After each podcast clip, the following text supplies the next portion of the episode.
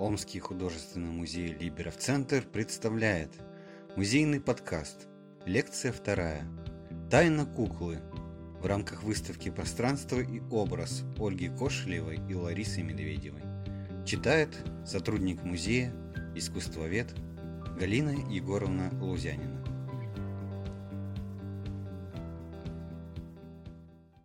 Кукла – воплощение сокровенного мира детства – когда все вокруг представляется живым, волшебным и обещающим чудо.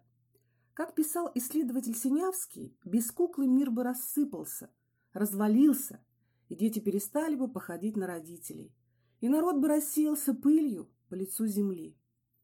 Человек взрослеет, но кукла-игрушка, кукла-образ, кукла-аллегория, кукла-произведение искусства продолжают жить рядом с ним имея как бы два лица. Одно обращенное к заветному миру детства, а другое напоминающее о псевдожизни и двойничестве. Не потому ли на всю жизнь мы сохраняем куклам особое, пусть даже не всегда осознанное отношение, рожденное исходящее от них неотразимой, порой пугающей, неизъяснимой, но действенной и притягательной магической силой? Авторские куклы Ларисы Медведевой, представленные в экспозиции выставки «Пространство и образ» Музея Либеров Центр, поражают воображение зрителя. В костюмных куклах-персонажах Тайна Розы, Диана, Солей, Авиатор и других прослеживается идеализация, образность и символичность, характерность и реалистичность. Авторская кукла – явление достаточно новое – и в некотором смысле она выступает как своеобразный знак времени. Авторские куклы ручной работы создаются не для игры, а для созерцания, поэтому процесс изготовления куклы трудоемок и затратен. Он проходит сложный путь от деревянных заготовок до создания многослойного костюма, включая нижнее белье, со множеством говорящих и раскрывающих смысл деталей, аксессуаров и украшений. Так, создав восковую статуэтку «Маленькая танцовщица», французский художник-импрессионист Эдгар Дега выступил прародителем авторской куклы. Удивительная идея мастера одеть танцовщицу настоящую одежду вызвала негодование в современном обществе. Материалы, которые он использовал, также были нетрадиционными. Художник вылепил фигуру девочки из воска, надел на нее настоящий лиф, пачку и пуанты и даже сделал ей шевелюру из человеческих волос. Сегодня данный вид куклы называется коллажным, когда кукла технологически создается из различных материалов. Для создания своих кукол Лариса Медведева также прибегает к дереву, ткани и бумаге. Для создания костюма, как правило, обращается к разным видам текстиля. С любовью делает куклам роскошные локоны из натуральных волос, которые обычно укладываются в сложные прически. Небесное создание – человекоподобное крылатое существо, приносящее радость и надежду, предстает совершенно неожиданно в арт-объекте «Ангел». Очевидно, что ключ к их таинственному бытию Лариса Медведева находит в сказках, мифах и легендах. Ангел в образе прекрасной девушки, выполненный в технике папье-маше, бумаги, антикварной вышивки и проволоки, нетрадиционен и удивительно современен. Следует напомнить, что папье-маше – буквально жеванная бумага. Смесь бумаги, песка, цемента и муки был внедрен в производство в 20-х годах XIX века кукольником-кустарем Зоненбергом Фридрихом Миллером, Германия. Однако первая кукла из этого материала появилась на свет лишь спустя 40 лет. Папье-маше изменила не только саму куклу, но и характер ее изготовления. Куклы из папье-маше стали массовыми, что позволило Германии к концу столетия превратиться в королеву европейского игрушечного производства. Ангелы – один из самых распространенных образов, встречающихся в искусстве. Их облик на картинах менялся вместе с эпохами, художественными течениями и даже модой. Поначалу ангелы изображались обыкновенными людьми, чаще всего в возрасте зрелого юношества. Древнее христианское искусство изображения ангелов придерживалось простоты и даже аскетизма. Белая туника, тонкий пояс, никаких лишних украшений. С IV века христианские живописцы начинают отличать ангелов от людей за счет специальных атрибутов – нимба и крыльев. В VI веке ангелов часто изображают в виде странников с посохом в руках, а с восьмого века уже с полным набором атрибутов – крыльями, сиянием и посохом, причем посохи иногда оканчиваются крестами.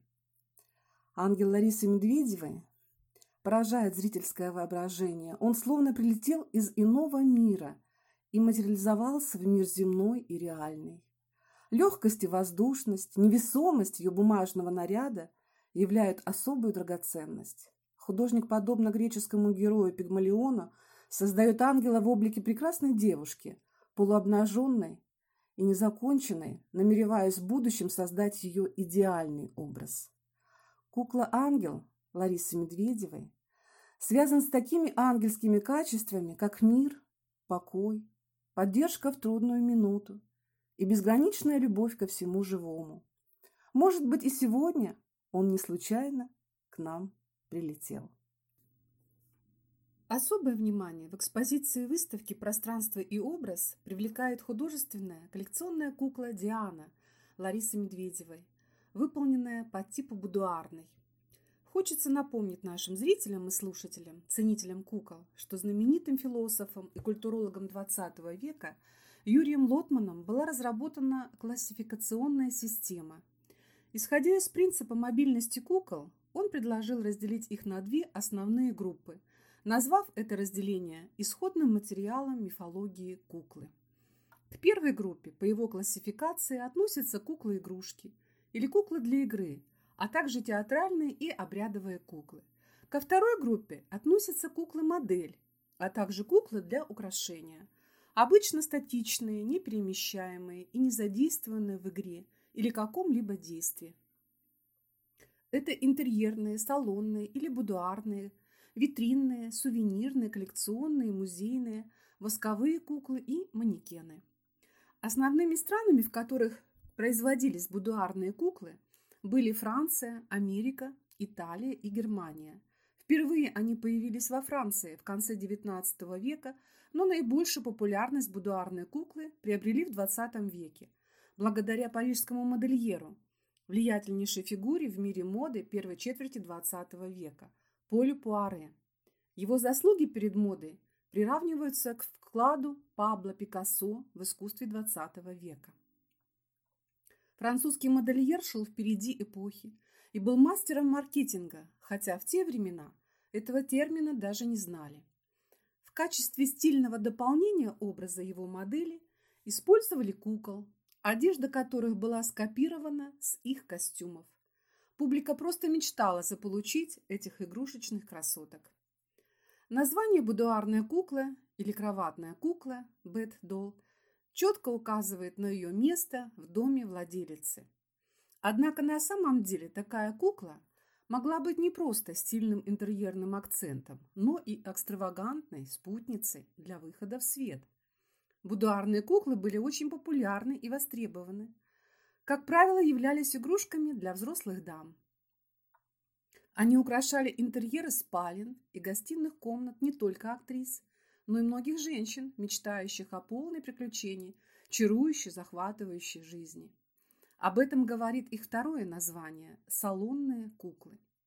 Их брали с собой на вечеринки в качестве модного аксессуара. Куклы забавляли, поднимали настроение. Владельцы с гордостью демонстрировали их гостям с веселым и радостным смехом. Форма тела будуарной куклы была очень простая и напоминала идеал женщины того времени. В моде были длинные ноги, худоба, Поэтому пропорции будуарной куклы такие вытянутые, чтобы подчеркнуть этот женский идеал. Средний размер куклы был от 50 до 90 сантиметров. Туловище тряпичное, набитое опилками или соломой. Голова выполнялась из папье-маше и покрывалась шелком или хлопком. Шикарные прически чаще всего были выполнены из настоящих волос, махера или шелка. Многие игрушечные красавицы обладали шикарными ресницами из натурального волоса. Глаза кукол могли быть как нарисованными, так и вставными. Появление этого вида кукол историки объясняют тем, что после войны фабрики по изготовлению игрушек стояли без дела, и один из фабрикантов решил использовать их для производства кукол для взрослых в стиле ар-деко. Являясь модным аксессуаром, будуарная кукла часто копировала наряд своей хозяйки, либо была одета согласно последним веяниям моды, которые ее владелица не рискнула примерить на себя. Направление будуарной куклы зародилось в эпоху джаза и продлилось до начала Второй мировой войны. После чего будуарная кукла еще какое-то время продолжала бередить помыслы людей, однако вскоре ее популярность пошла на спад. И они благополучно забыли. С тех пор минуло сто лет. На создание коллекционной куклы Диана, во многом приближенной к будуарной, Ларису Медведеву, очевидно, вдохновил мифологический жанр. Диана, она же Цинтия, Феба, Селена, Артемида, прекрасная сестра Аполлона, была не только богиней Луны, но и охоты. В произведениях искусства ее обычно изображают в виде прекрасной девушки, облаченной в короткую одежду охотницы, с луком в руке и колчаном, полным стрел на боку и с полумесяцем на гордо посаженной голове честь Дианы в древности возводили храмы из самых дорогих материалов. О Диане нередко упоминалось в произведениях древнегреческих и древнеримских поэтов. Дочь Юпитера Вышняя, урожденная матерью под оливой Делийской, чтоб владычицей стала ты гор лесов густолиственных и урочищ таинственных и потоков гремящих, писал Гай Валерий Катум. Английский драматург Уильям Шекспир также не обошел вниманием эту богиню. В пьесах «Двенадцатая ночь» и «Много шума из ничего» она играет одну из главных ролей по сюжету. На воплощение идеи и художественное решение образа куклы Диана у Ларисы Медведевой было затрачено немало времени. Процесс от эскиза, прорисовки пропорций куклы, изготовления скульптурных частей, головы, рук и ног из дерева, до создания костюма не быстрый, так как каждый этап многократно промысливается, отрисовывается художником, а проработка основных частей деталей требует воображения, большого опыта и мастерства. Тонкий поэтичный образ куклы Диана подчеркивает удивительный авторский костюм, изящный, гармоничный, смелый. Опираясь на иконографию мифологической богини, покровительницы природы, Автор стремится создать кукольный образ по законам гармонии и красоты. Одевает модель в многослойный наряд красного, синего, белого цвета, олицетворяющих основные природные стихии – воздуха, огня и воды. Игра черно-белого и красного цвета, полоски и клетки на используемых тканях не создают жесткого графического решения. Напротив, автору удается сделать его легким, романтичным, изысканным. Костюм делает еще более выразительным и богатым мягкие складки, кружево, использование антикварных тканей, разных по структуре, от плотных костюмных до прозрачных вуалей. Его дополняет стильная изящная форма туфелек и миниатюрных аксессуаров. Автор мастерски собирает в общую композицию рисунки с разной степенью цветового и тонального заполнения. Таким образом, мы с уверенностью можем сказать, что формообразующий стиль куклы, созданной Ларисой Медведевой, романтический. Нарядная одежда – это прежде всего самовыражение, изысканность вкуса, а выбор платья зависит от настроения или эмоционального настроя автора. Образность достигается целым комплексом средств – костюмом, прической, головным убором, украшениями. Тонкие нюансы фактуры – вызывают разнообразные тактильные впечатления. Автору свойственно стремление проникнуть через красоту деталей в гармонию целого. Каждая женщина и каждый художник-кукольник выбирает свое платье. Главное, оно должно вдохновлять, подчеркивать тонкость души. А кукольники верят, что у кукол есть душа. Об этом говорит и Лариса Рубальская. Фея кукол создавала, мастерила, колдовала, все, чего она касалась, оживало, просыпалось, и в ее руках послушно обретали куклы души. Завершает образ богини ясный лик с продолговатыми, бесцветными очами, как когда-то произнес русский поэт Афанасий Фет. Выражение лица, взгляде девственной богини, загадочной охотницы вновь скрывается немало тайн. Ее лицо жемчужного цвета словно источает лунный свет. Тонко прописанные черты лица куклы с применением пастели и акварели способны пробудить и затронут сердца и души не только детей, но и совсем взрослых людей.